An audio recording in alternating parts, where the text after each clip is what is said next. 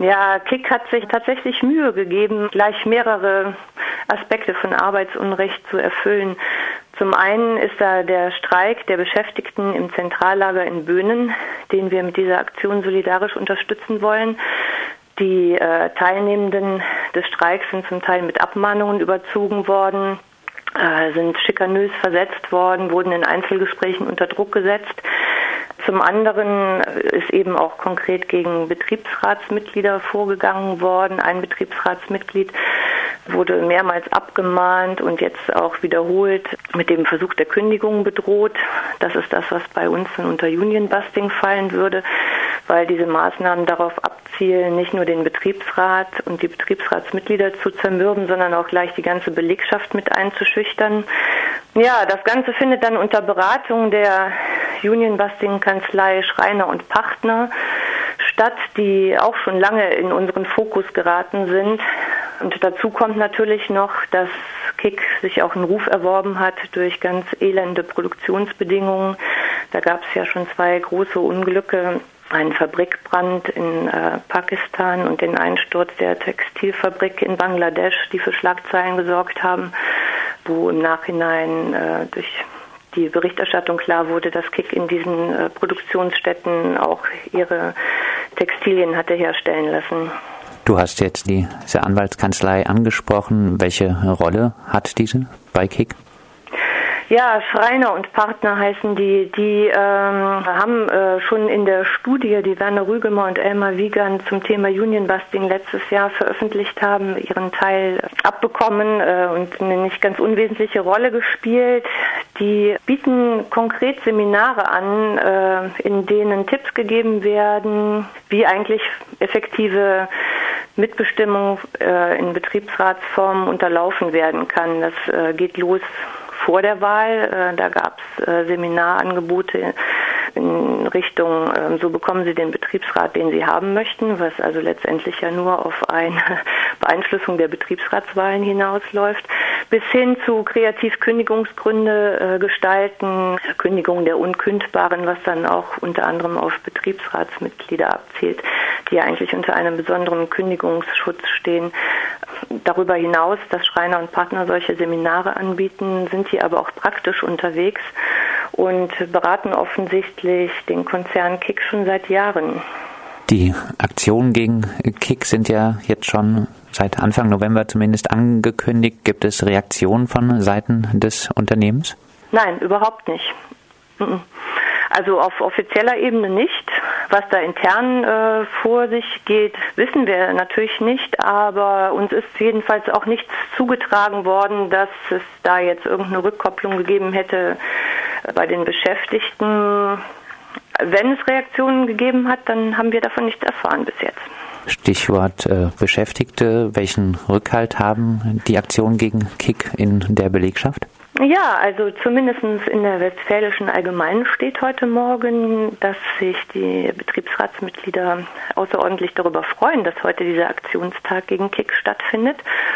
Und es ist wohl auch darüber hinaus so, dass das Betriebsratsmitglied, das da gerade so unter Beschuss steht, auch nach wie vor da einen großen Rückhalt in der äh, Belegschaft hat.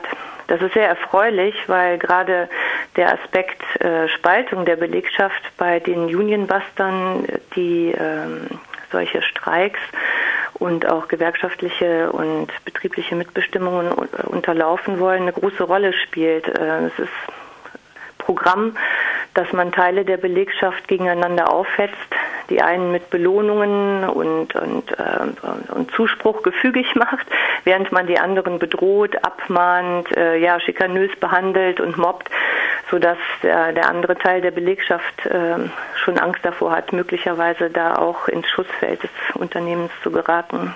Neben der Forderung nach einem Stopp der Aktionen gegen Menschen, die einen Betriebsrat gründen wollen, habt ihr weitere konkrete Forderungen in Sachen Lohn- und Arbeitsbedingungen für KIK? Naja, äh, es wäre natürlich jetzt nach über einem Jahr fast schon, also letztes Jahr im November sind die Beschäftigten im Zentrallager zum ersten Mal in Streik gegangen. Jetzt ja nun wirklich allerhöchste Zeit, dass die ihren Tarifvertrag bekommen. Ich kann die Firmenpolitik da auch beim besten Willen nicht nachvollziehen. Kick gehört zum Tengelmann-Konzern. Tengelmann wiederum äh, gehört äh, zu einem großen Teil einem der 200 reichsten Männer der Welt. Warum soll so jemand, der angeblich äh, ungefähr ein Vermögen von 4,3 Milliarden angehäuft hat, nicht in der Lage sein, seinen Beschäftigten in Deutschland äh, zumindest einen Tarifvertrag zuzusprechen? Scheint aber so zu sein, dass die Geschäftsführung äh, unter Burkhard Schültgen da eine ganz andere Meinung zu hat. Die haben äh, im Dezember letzten Jahres noch gesagt, in Tarifverträgen sehen wir keinen Sinn, beziehungsweise dieser Burkhard Schültgen selber sagte das. Ja, und bis jetzt ist man da nicht gesprächsbereit. Ich weiß aber, dass Verdi auch jetzt nochmal Anfang letzter Woche konkret da nochmal Gespräche angeboten hat ganz äh, offiziell auch Gespräche angeboten hat und schon gar nicht äh, direkt in den Begriff Verhandlungen reingegangen ist, um es möglichst niedrigschwellig zu halten. Also ein bisschen so ist es ja so, dass man so Leute so behandelt, schon als wenn die eine leichte Behinderung hätten. Ja, tatsächlich, ein niedrigschwelliges Angebot muss man da machen, damit die vielleicht überhaupt auf den Gedanken kommen, dass es eine berechtigte Forderung ist. Ihr habt jetzt Kick herausgegriffen und damit ein Unternehmen, wo Menschen mit weniger gut gefüllten Geldbeutel oftmals einkaufen. Jetzt geht ja auch ein Unternehmen wie zum Beispiel Alnatura dagegen vor, wenn ein Betriebsrat gegründet werden soll. Hier gehen Leute mit mehr Geld einkaufen.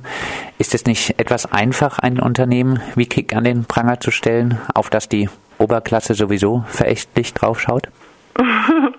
Okay, den Aspekt hatte ich mir äh, in dem Zusammenhang so doch gar nicht überlegt. Nein, denke nicht, dass das besonders einfach ist. Es ist ja eher so, dass das äh, eine ganze Spirale in Gang setzt. Wenn die Hälfte meiner Belegschaft dazu gezwungen ist, aufzustocken, dann äh, bin ich ja selber an den zum Teil doch vorhandenen Armutsverhältnissen in Deutschland als Unternehmer mit Schuld. Das heißt nicht, dass die äh, Vorgänge wie zum Beispiel bei ein Natura natürlich äh, schockierend sind, weil man tatsächlich äh, davon ein bisschen ausgeht, dass wo mehr Geld ist, auch äh, möglicherweise eleganter mit den Mitarbeitern umgegangen wird, um es mal ganz charmant auszudrücken. Das fand ich insofern also auch eine bemerkenswerte Sache. Wie gesagt, bei Kick ist es so, da kamen jetzt gleich mehrere Aspekte zusammen. Und ich denke, dass es höchste Zeit ist, dass die sich bewegen. Ich finde es richtig, an der Stelle Druck zu machen. Und äh, ja, wie gesagt, wir freuen uns auch darüber, dass die äh, Betroffenen äh, da selber sehr erfreut sind, dass sie jetzt so viel Solidarität erfahren. Ich denke, das ist wichtig, weil es gibt ja auf der anderen Seite auch so eine Verachtung für Leute, die in schlechten Beschäftigungsverhältnissen stehen. Äh, und ich denke, dass man da genau den richtigen Fokus setzt, wenn man sagt, die wollen wir aber unterstützen. Jetzt befinden wir uns ja in einer Zeit, in der Unternehmen wie Kick gerne mal mit der Abwanderung drohen, wenn die Löhne steigen sollen. In einer Zeit, in der das Arbeitskräfteangebot durch den Zuzug von Flüchtlingen zur Freude des Kapitals steigt und damit die Verhandlungsposition gerade von ArbeiterInnen mit weniger guter Ausbildung nicht unbedingt besser wird, können da solche symbolischen Aktionen wie der Freitag der 13. gegen skandalöse Arbeitsbedingungen etwas nachhaltig verändern? Ja, gerade weil es so ist, dass der Druck auf den Einzelnen immer weiter steigt, ist es ja total wichtig, solche solidarischen Bewegungen ins Leben zu rufen. Gerade weil es so ist, dass die Einzelnen in so eine Isolation gedrängt werden und jeder mit seinem Existenzkampf da alleine zu sein scheint, ist es ja wichtig, dass die Beschäftigten sich zusammenschließen und Solidarität von der Umgebung, von der Öffentlichkeit erfahren, sodass gemeinsam Druck aufgebaut werden kann auf Marken. Und ich denke, dass das die richtige Politik ist. Und ich weiß auch gar nicht, ob das so symbolisch ist. Also ich glaube, das darf man nicht unterschätzen das Aggressionspotenzial, das die Unternehmer an den Tag legen, um Betriebsratsarbeit und Mitbestimmung in den Betrieben zu verhindern, das zeigt ja, wie viel Angst die davor haben.